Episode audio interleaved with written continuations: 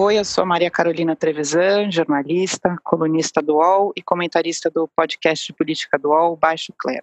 Hoje estou aqui para falar com vocês sobre os protestos que estão acontecendo nos Estados Unidos e começam a acontecer em outros lugares do mundo, inclusive no Brasil. Uma cena que me chamou muito a atenção durante a cobertura dos protestos foi quando uma jornalista da CNN estava entrevistando, ao mesmo tempo ela estava na rua entrevistando o chefe da polícia de Minneapolis e no estúdio estava a família do George Floyd, o irmão. E aí o irmão faz uma pergunta para esse policial, pergunta se haverá justiça. E quem é a portadora da mensagem é a jornalista. Quando o policial fica sabendo que quem está fazendo a pergunta é um familiar do Floyd, ele tira o chapéu.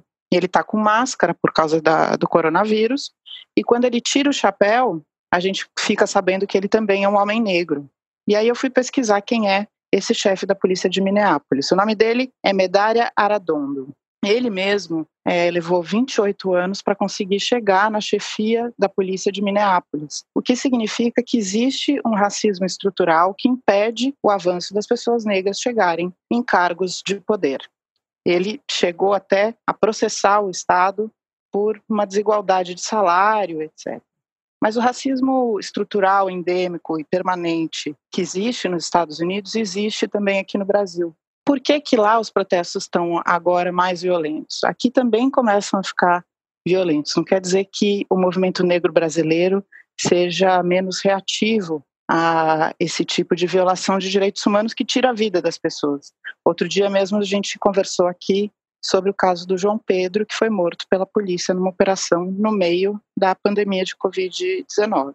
Então, o racismo no Brasil também é estrutural. Inclusive, o racismo no Brasil ele é mais persistente ainda, porque a escravidão aqui durou mais tempo e trouxe mais negros como escravos. E, além disso, a gente também não fez políticas públicas que protegem a população negra, como tem nos Estados Unidos. Né? Não exatamente protege em relação à violência, mas tenta diminuir a desigualdade racial. Inclusive, eles tiveram até um presidente negro, que foi Barack Obama.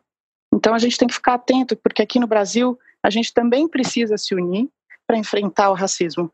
Não que um dia ele vá acabar, como me disse uma vez um professor, que é o Carlos Moore, que, que estuda o racismo, que é um homem negro cubano, o racismo ele se adapta aos períodos históricos. Então a gente também tem que entender essas adaptações.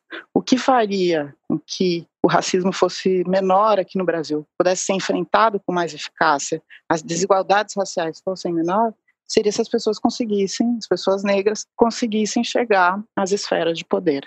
Mas o que marca, para mim, este momento, agora no, no, Brasil e nos Estados Unidos, é a presença da Covid-19 ela torna tudo muito mais aparente, porque são as pessoas negras que mais estão morrendo, três vezes mais nos Estados Unidos do que as pessoas brancas. E aqui no Brasil, uma pesquisa recente mostrou que as pessoas negras com baixa escolaridade, que é a maioria das pessoas com baixa escolaridade, tem quatro vezes mais chances de morrerem por coronavírus.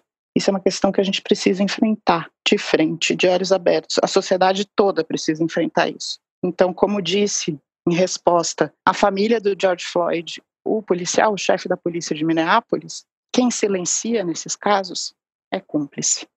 Obrigada e acompanhe a gente aí no Baixo Clero essa semana. Um abraço.